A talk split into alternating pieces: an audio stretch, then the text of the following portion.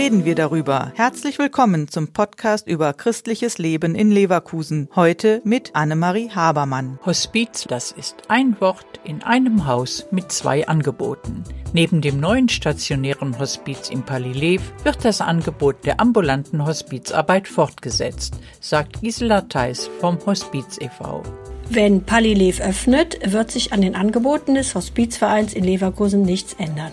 Unser Angebot zur ambulanten Sterbebegleitung, das heißt, wir gehen zu den betroffenen Familien nach Hause, zu den Trauerbegleitungen, im Augenblick finden die per Telefon statt, und zu den Beratungen zur Vorsorgevollmacht bleiben sich gleich.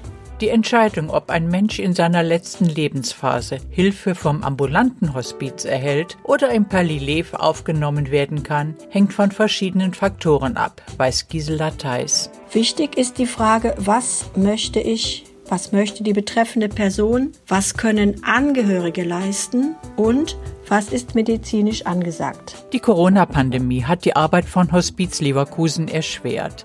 Das Team tut aber alles dafür, um Menschen in ihrer letzten Lebensphase und deren Familien aktiv zu unterstützen.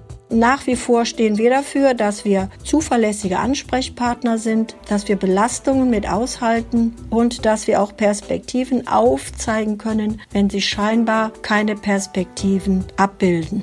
Die Arbeit des ambulanten Hospizes wird auch nach Eröffnung des Palilé fortgeführt.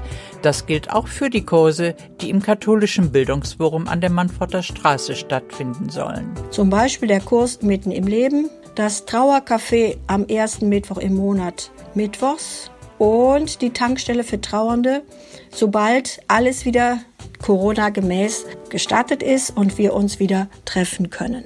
Der Podcast ist eine Produktion der Medienwerkstatt Leverkusen, der Ort für Qualifizierungen rund um Radio, Ton und Videoaufnahmen. Weitere Informationen unter www.bildungsforum-leverkusen.de slash Medienwerkstatt.